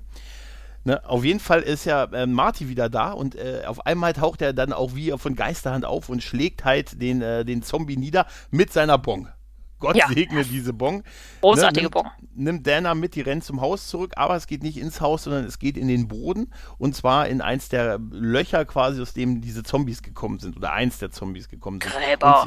Gräber und sie landen in einem Fahrstuhlschacht. Und äh, ne, dann äh, sagt Marty, er weiß auch nicht alles, aber er hat ein paar Sachen rausgefunden und macht so diese Luke auf und sagt, das ist ein Fahrstuhl.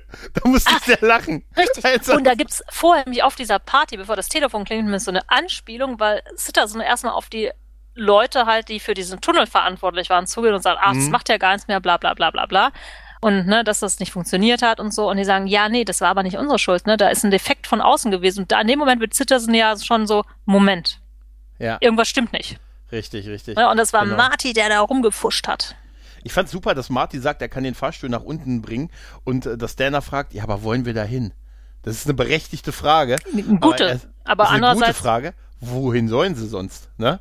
Das ist auch eine gute Antwort. Ist eine gute, ja, beide, beide gewinnen da tatsächlich, muss man tatsächlich. Und wie sie dann auch äh, in den Fahrstuhl steigen und runterfahren, und dann beginnt ja diese Cube-Szene im Prinzip, ne, dass sie irgendwie zu, zu, ja, zu Cube, zu Cube gefahren werden und dann einen Werwolf sehen, diesen Typen, der diese, diese Metallscheiben im Kopf hat. Der Hellraiser. Kind, ne, der Hell, im Prinzip ist es ja ein Zenobit im Prinzip, ne? Ja. Ja, ja, und äh, das ist auch so krass und da sieht sie ja auch diese Figur, dieses, äh, dieses äh, Spielzeug, was der, was der Xenobiten-Typ in der Hand hat und das hat sie ja im Keller gesehen und da wird ihr klar, dass sie selber das äh, quasi das gewählt haben oder es sich wählen mussten, was sie töten wird halt, ne?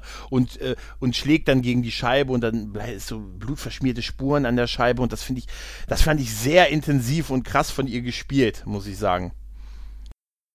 Das Stimmt, also ich fand das echt, äh, ich muss generell sagen, dass die Darsteller echt gut waren, ne? Also auf jeden Fall besser als normalerweise in dieser Art von ja. Film. Sonst würde ja. man das wahrscheinlich auch nicht so abnehmen. Ja, auch dieser Kamerarückfahrt, weißt du, wo du dann sie, wo du die dann alle in den einzelnen Cubes sehen, ne, diese ganzen Monster in den einzelnen. Das ähm, ist ja auch waren. schon wieder fast eine Szene wie in Cube, ne? Da sieht man doch am ja, Ende auch dieses ganze Gebilde mit den ganzen Einzelelementen, die sich so hin und her schieben wäre sogar ein krasses Ende für den Film, so als letzte Einstellung. Weißt du, wäre so ein Outer Limits Ende. Ehrlich gesagt, also, habe ich ja. fast gedacht. Mhm. Ich habe beim ersten Mal echt gedacht, oh krass. Ja. Das ist jetzt so das Ende und die sitzen da einfach drin. Ja, das wäre als Horror, wie lange hält man da aus, ne? Ja. Auf jeden Fall. Werden äh, die eigentlich gefüttert, die Bestien, ist die Frage. Das habe ich, mich, hab ich mich auch gefragt, ja. Auf jeden Fall sind, äh, sind unsere beiden, äh, sind Citizen und Hartley, ja dann mittlerweile suchen sie, suchen sie halt den Defekt und finden halt sie auch äh, in einem Im der. Im Würfel im, 3606. Im Würfel 36 und schicken dann genau einen Wachmann hin. Ey, ja, das habe ich mich auch gefragt. Ne? Ein Wachmann. Der, der Schachmatt geschlagen ja. wird von der Zombie-Hand die der gute Marty zerhäckselt hat und die dann noch am Grund des Fahrstuhls liegt. Genau, die auch noch und dann bleibt ja der Wachmann im Fahrstuhl liegen und dann geht ja noch diese Hand so über sein Gesicht drüber, weißt du, und der Fahrstuhl geht zu. ist voll eklig. Weißt das ist total eklig. Das ist das genau. böse Geschwisterchen genau. vom eiskalten Händchen.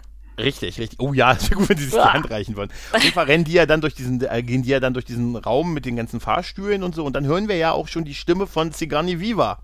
Ne? Ja. Die im Prinzip sich entschuldigt und sagt, das sollte so nicht laufen, aber es ist halt nicht optional und äh, das muss jetzt beendet werden. Genau, vergebt ne? uns und lasst uns das Ritual vollenden. Ne? Wir genau. müssen die Alten besänftigen. Genau, und das Sicherheitsteam ist gleich bei euch, was dann, was dann auch angelaufen kommt, also so eine SWAT-Einheit, die die da haben und die beiden verschanzen sich ja in so einer Art Kontrollraum. Auch ähm, da mehrere Fragen an dieser Stelle. Mhm. Warum ist niemand in diesem Kontrollraum, wenn die da so eine wichtige Situation haben? Zweite ja, Frage, warum gibt es da diesen Knopf wo man alle von diesen furchtbaren Wesen auf einmal befreien kann. Es ist ein großer roter Knopf, da stellst du keine Fragen. Du, das hätte ich, also das, ist, das sind berechtigte Punkte, da hätte eigentlich jemand drin sein müssen. Und ich habe auch immer gedacht, das sind einfach Fahrstühle, aber nein, das sind ja die Eingänge zu den Cubes, ne? Das ja. sind ja immer, da, da werden ja im Prinzip immer andere Cubes reingepackt, deshalb ja, kommen da ja immer wieder neue raus, ne? Ich wollte gerade sagen, das sorgt ja dafür, dass alle Knopf nacheinander geleert werden, dieser ja. Knopf, und der gibt, ergibt ja gar keinen Sinn, weil das würdest du ja niemals machen. Es sei denn, es ist, warte, es ist der Feuer, beim Feueralarm. Genau, da werden Notfall alle evakuiert. Ja, Entschuldigung. Liebe Leute, der Fluchtpunkt ist da vorne. Ja, vielleicht müssen die auch einmal im Jahr. Liebe Riesenanaconda, bitte links durch. Ja, aber es ist auch, es ist eine Behörde. Also wenn die was haben, haben die sicher auch einen Brandschutzplan und, und der Fluchtpunkt wird ein Thema sein. Ich meine, da muss sich ja auch, muss ja auch artgerechte Haltung sein und so. Heutzutage, ich sag dir, was die Pyramiden könntest du heute auch nicht mehr bauen bei unserem Baurecht. Das stimmt wohl, das stimmt. Ja? Ne, auf jeden Fall ist das schon, also als, als, sie dann da drin und sie da diesen roten Knopf buzzert und in dem Moment all diese Viecher aus diesen Türen rauskommen, diese riesen Anaconda-Schlange, der Werwolf, die alle das, die ein riesiges Blutbad unter diesem SWAT-Team veranstalten, das ist, da ist so viel Witziges schon nebenbei in der Brutalität passiert. Super war, waren diese beiden Gargoyle-ähnlichen Wesen, die einen hoch, die einen, die einen dieser Wachleute hochgehoben haben und an, in beide Seiten so zwei Hälften gerissen haben. Ne? das ist schon, das ist ein Blut Ich fand am besten den einen Fahrstuhl, wo wirklich immer nur einmalweise Blut rausgeschüttet wird. Ja, ja, und dann kommen ja und dann siehst du ja wirklich das Massaker, was in dieser ganzen, ganzen Basis angerichtet wird. Die sind halt alle jetzt freigekommen und wir sehen die unterschiedlichsten Wesen, wie sie also auf Bildschirm so quasi nebenbei Leute töten. Ne? Also das, da sind auch krasse Szenen dabei. Da ist so ein, ein Monster dabei, das hat so eine Plastiktüte, so wie vom, also du, du sollst erstickt werden über dem Kopf und tötet den anderen mit auch einer Plastiktüte über den Kopf, weißt du? Da, oh, mir, oh, da ist ne? auch jemand vom Kuckucks Clan drin, ne? Ja, Als ja, Monster. Ja, ja. und der Werwolf, diese Japaner, diese mit diesen Masken, ne, also das soll ja so ein bisschen, ne, also es, Dolls. Dolls, genau, Dolls, genau, das war's. Und krass war auch die eine Dame, äh, die im Vordergrund stand und sich in eine Kugel in den Kopf geschossen hat, weil im Hintergrund ihr Kollege gerade getötet wurde. Weißt ja. du, also das ist schon sehr hart, was wir da sehen halt, ne? Ja, da, da muss ich auch ganz ehrlich zugeben, ich bin äh, gerade als äh, Mutter, stelle ich fest, ich kann das echt nicht mehr gut gucken. Ja, das, das glaube ich. Also, also, ich musste die, teilweise echt weggucken. Also, also die Szene mit dem Headshot, mit dem Freitod, dann da habe ich auch gedacht, Alter, stimmt, wie krass ist das, ne? Wie krass.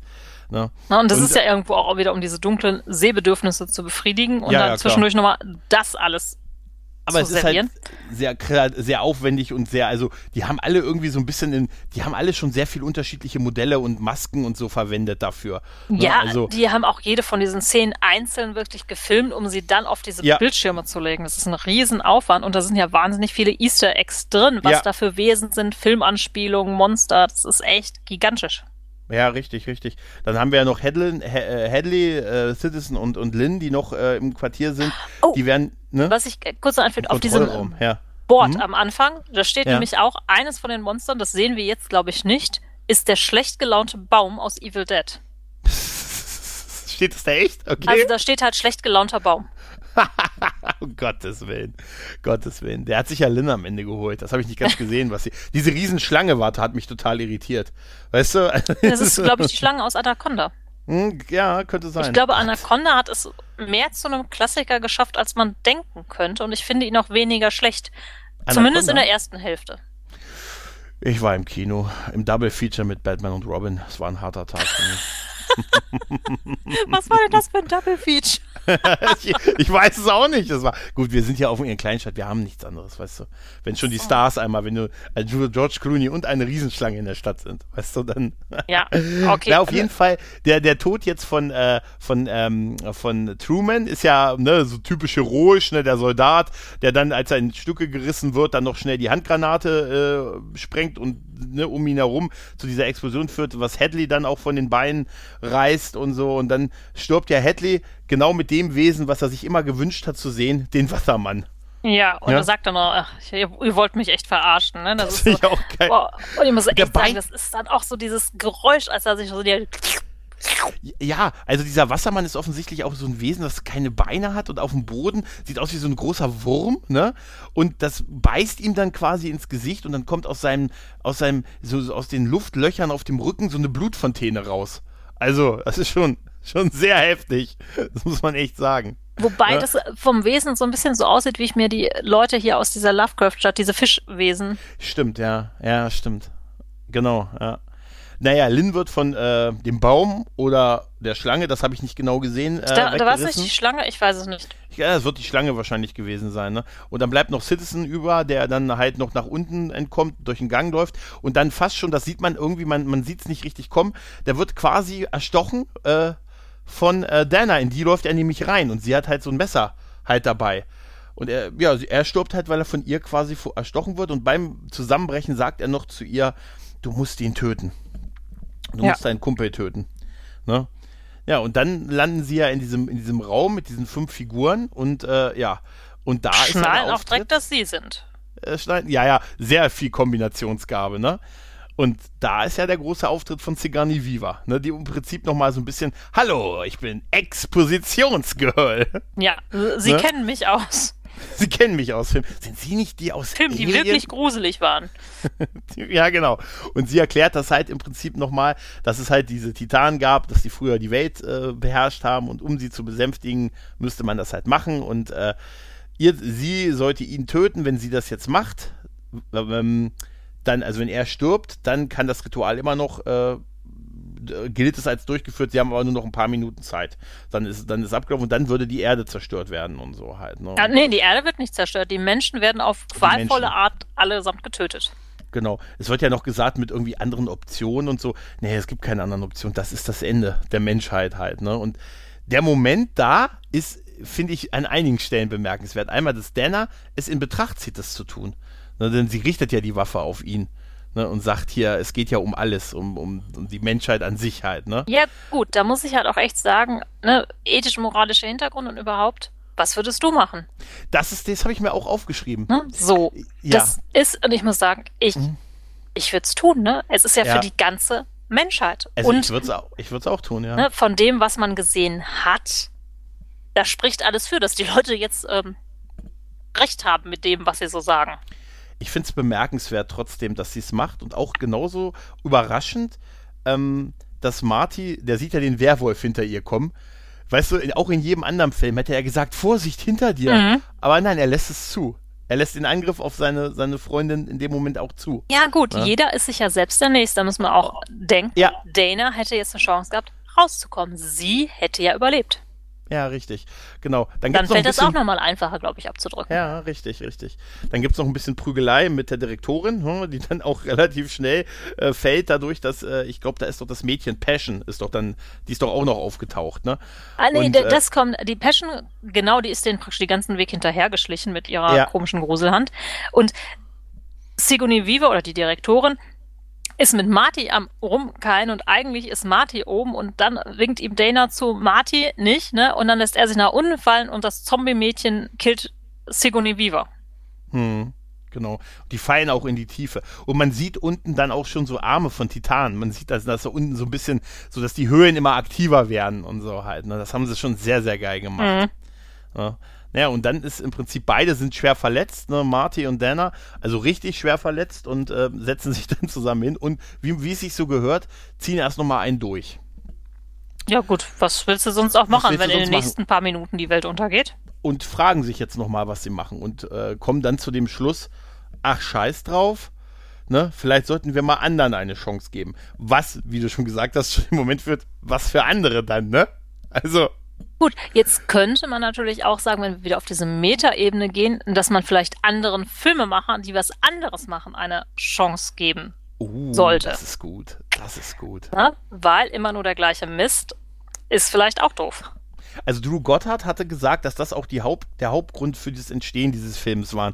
Nämlich dieses Nervige, obwohl sie dieses Genre so lieben, aber dass die Leute es sich so leicht machen, immer so mit der gleichen äh, Formel dran zu gehen und immer so und das Verhalten nicht nachvollziehbar machen und man sich immer fragt, Alter, warum lasst ihr euch nicht mal was Intelligentes einfallen? Ne? Oder Erklärungen, warum ja. die Leute sich so atypisch verhalten. Aber das ist ja in ganz vielen Filmen. So, ja. das ist ja nicht nur für das Horror-Genre, das trifft ja auf ganz viele Genres zu. Die ganzen Studios machen sich das total einfach. Sie entwerfen eine Erfolgsformel und mhm. ne, nehmen wir nur mal die ganzen Marvel-Filme. Ja. So, da sind zwar gute Stories hinter, aber viele funktionieren immer nur nach dem Schema F. Sobald die ein bisschen abweichen, werden die normalerweise super. Oder so Experimente wie Wonder Vision sind großartig bis ja. phänomenal. Ja. Aber ganz viele Sachen aus dem Mainstream-Kino, es ist immer nur die gleiche Suppe. Die ganzen Serien sind gemainstreamt. So, das ist, die ziehen sich ja auch ihr eigenes Publikum heran. Irgendwann werden Leute nichts mehr gucken können, was von Schema F abweicht. Das ist ganz ja. furchtbar. Kennst du, ähm, kennst du dieses Video, wo die die ersten drei Terminator-Filme äh, auf drei Bildschirmen zur selben Zeit parallel haben laufen lassen? Da gibt es äh, also ein YouTube-Video, wo die alle, die ersten drei Transformers-Filme, wie gesagt, auf jedem Bildschirm lief einer und die haben zu denselben Zeiten passieren dieselben Sachen also in denselben Abständen, Actionsequenz, Gespräch, Liebesszene, ne, Verrat und Pipapo, exakt an denselben Stellen. Die Transformer-Filme gehören für ja. mich zu den schlechtesten Filmen, die jemals ja. produziert worden sind und deren Erfolg erschreckt mich maßlos. Auch der erste, den mag ich voll gerne. Auch der erste, denn der erste ist schon total platt von der Handlung. Ne? Bumblebee ist total niedlich und großartig ne, geschenkt, aber die Optimus Handlung. Prime. Ja, aber die Handlung, guck dir wirklich mal die Handlung an ja. und was da passiert und so. Das ist so flach und ja, damit. Äh. Aber ich mag den, äh, aber Megatron. Das ist tatsächlich der erste Ghostbusters, äh, der erste Ghostbusters, oh Gott, der auch, der auch, der erste Transformers-Spiel, der spricht trotzdem noch den, äh, den äh, 15-jährigen Gregor an, der dann der 26-jährige weiter gesehen hat. Aber egal. Der, also den ersten, äh, den, den liebe ich nach wie vor. Der Rest ist dann halt echt nicht mehr ertragbar halt, ne? Aber Ach Gott, nein. Aber nee, du hast schon recht, das ist äh, mal oh, nach Zahlen, ich oder? Ich mag auch Doctor Strange, obwohl das auch nach der gleichen Formel abläuft. Ich finde, der hat ein paar andere Sachen, die so ein bisschen ihn anders machen. Aber ist auch nicht viel anders, ne? Da hm. ist auch ganz viel einfach Benedict Cumberbatch. Der spielt der kann auch Telefonbuch. Ja, das ist, ist halt so, ne? Kombiniere, kombiniere. Nein, die Filme, natürlich ist es so. Es ist, es ist mal nach Zahlen, so ein bisschen, ne? Und äh, natürlich laufen die, ja gut, es ist halt, weißt du, sie erfinden das Rad nicht immer neu, aber sie wissen, wie man es dreht. Ja. Halt, ne? Das ist, und äh, ganz ehrlich, so schlimm es sich auch anhört, aber der Erfolg gibt denen nicht ganz unrecht. Halt, ne? Ja, weil die Menschen es sich gerade aktuell immer sehr, sehr, sehr, sehr einfach machen, ne? Das ja. ist wirklich. Ja. Vielleicht ist diese Pandemie tatsächlich nur dazu da, damit sie sagen können, Avengers Endgame war wirklich das Endgame, was Kinoblockbuster angeht. Weißt du? Das würde ich Marvel zutrauen. Disney würde ich es zutrauen. Weißt du? Nee, aber jetzt machen wir Schluss. Jetzt muss man auch echt sagen, Disney hat großartige Filme gemacht und da ploppt auch immer wieder was auf, was total großartig ist und was zeigt, eigentlich geht's doch anders, Leute. Ja, klar, natürlich, klar, natürlich. Ja, ja. So, der dritte Toy Story, ein Film, wo man sagen muss, warum macht ihr ein drittes Toy Story? Ja. Hm? Der war ja, toll. Stimmt. Ja, das stimmt. Ach Gott. So, aber es gibt trotzdem so viel Schlechtes da draußen. Deshalb habe ich auch Kevin in the Woods damals so gefeiert, weil es halt mit diesen Erwartungen spielt und was ganz anderes macht. Und er wird ja tatsächlich von vielen Leuten auch sehr verrissen. Ist das so? Echt? Ja, ich glaube an einigen Stellen. Also von der Kritik gab es relativ viel Positives, aber gerade aus dem Horrorgenre gibt es dann welche, die sagen, die sagen, ah, nee, ist ja gar nicht so, ne? Der ist ja nicht für uns gemacht praktisch. Ja, weil das durchschaut, ne? Weil ja. Das durchschaut. Ne? Ja, aber ja, ganz, äh, also ich, ganz ehrlich, der ist großartig. Und jetzt auch das, was jetzt noch am Abschied kommt, ist halt auch eine absolut mutige Entscheidung gewesen. Ne? Denn die beiden entscheiden sich halt wirklich, ach komm, scheiß drauf, wir lassen die Welt untergehen. Ne? Ja. Und das führt dann halt wirklich, ja, die sitzen dann da, um sie herum bricht alles zusammen und äh, eine riesige Titanhand bricht aus dem Boden heraus. Aus dem, aus dem Haus, äh, aus dem, aus dem ähm, Haus im Prinzip, ne? Mhm. Und schlägt auf die Kamera. Quasi. Ja. Was für ein geiles Ende. Wirklich, man kann sagen, alle sterben und die Welt geht unter. und der Film ist zu Ende. Ah. Und man steht da mit offenem Mund oder sitzt da mit offenem Mund das erste Mal und denkt sich, what the fuck? Also ja. wirklich, das ist ja. so toll gemacht an ganz vielen Stellen. Und auch dieses Nebeneinander sitzen. Ich meine, die haben nicht mal mehr die Kraft. Also ich glaube, Dana hätte nicht mal mehr die Kraft, ihn umbringen zu können, selbst wenn sie jetzt gewollt hätte. Mhm. Weil sie auch sagt, mhm. es geht jetzt zu Ende. Und dann muss man sagen, klar, ne, selbst wenn ich da jetzt sitzen würde, mhm. so, und ich wüsste ja, es ist jetzt so egal, ich sterbe jetzt, es ist so egal. Ich glaube, man ist an Menschen auch so egoistisch, dass man, ach, pft, ist mir doch egal, was nach mir kommt, ne? Nach mir die mhm. Sintflut oder die Titan in dem Fall. Ja, ja. Das ist nach mir die Titan. Ja. ja. natürlich. Es ist halt wirklich ein hartes, kompromissloses Ende, was aber komplett in diesen Style des Films passt. Ne, also jeder andere Ende, weißt du, wäre auch ein Schocker gewesen. Sie hat ihn getötet und wäre dann irgendwie traumatisiert im Polizeiwagen aus dem Wald gefahren worden und so, weißt du?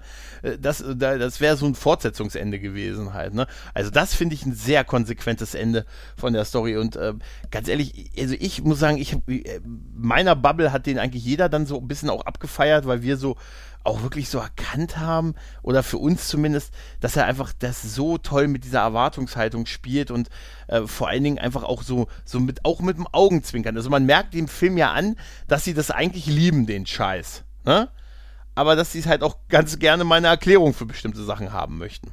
Man kann das es halt auch schon, intelligent machen. Es gibt ja intelligenten ja. Horror. So ist es nicht. Ja.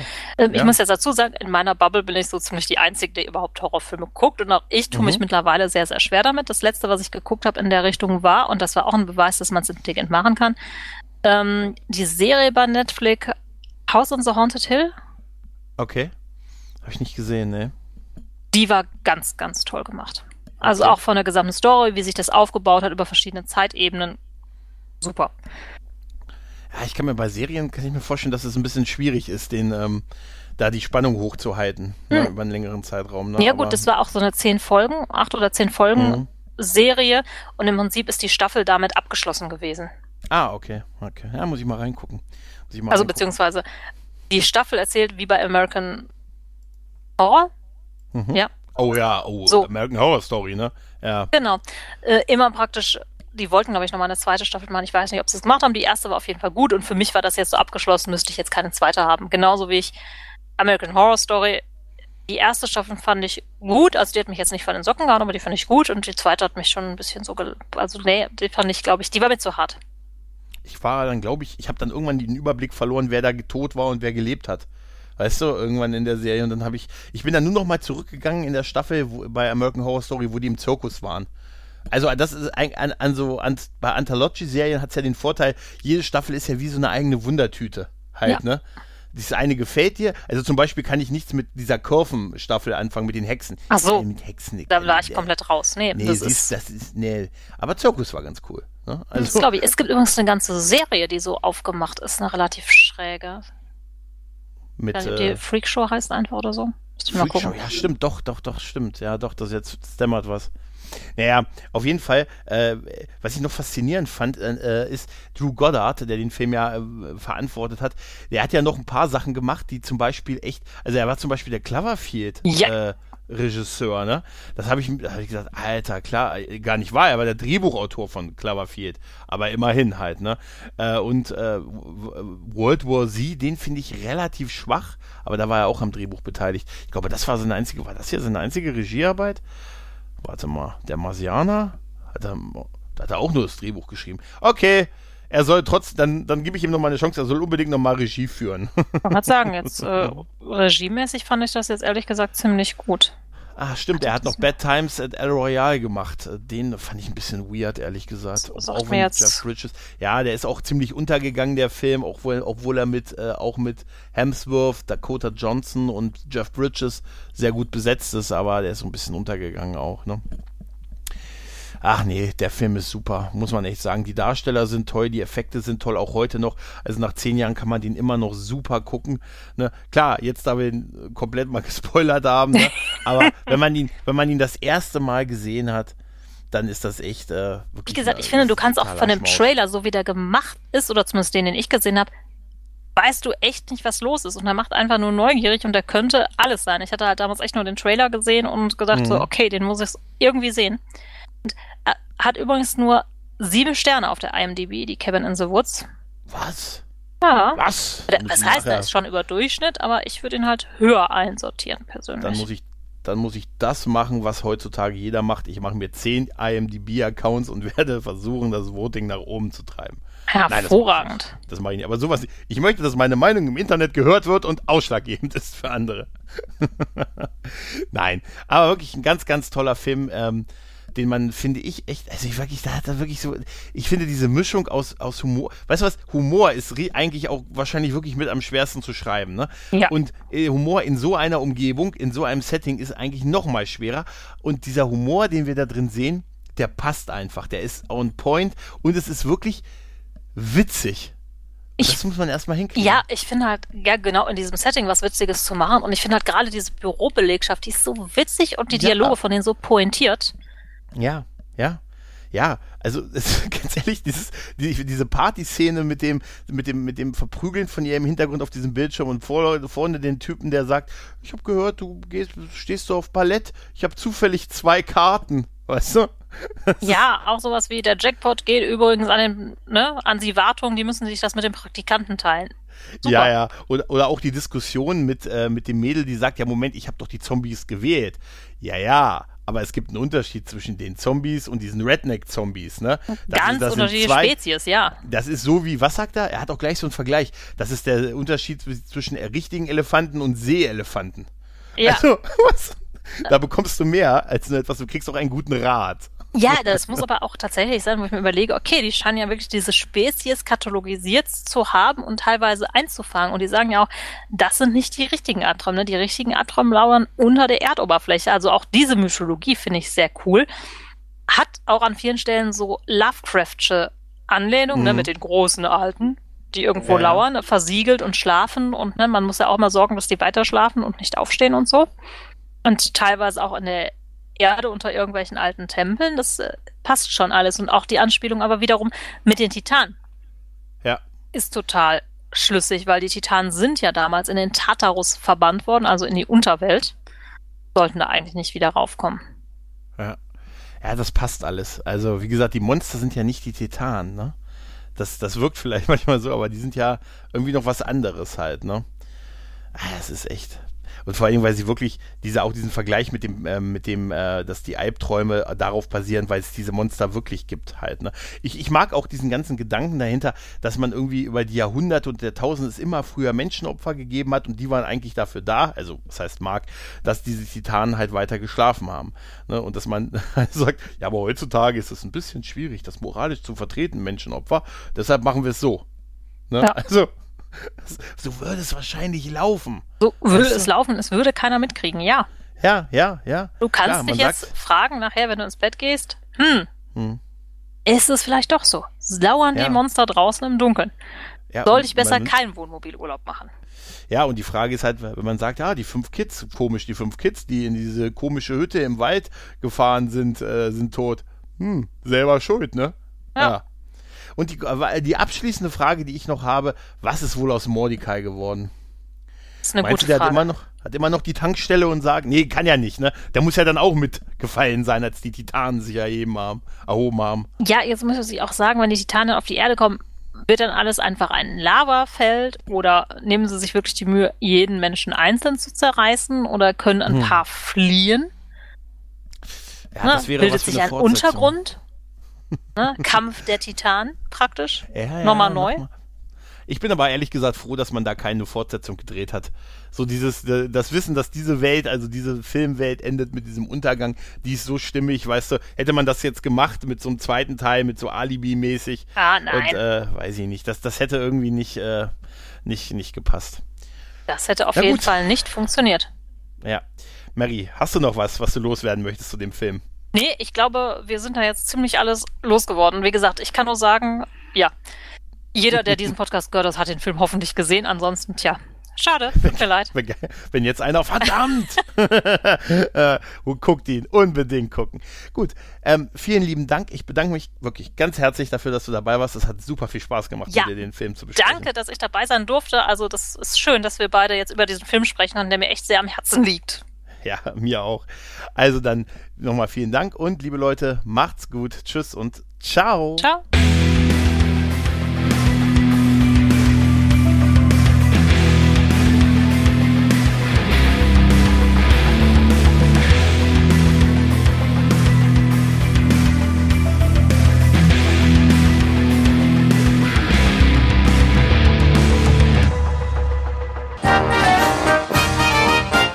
Eine Produktion des Podcast Imperiums.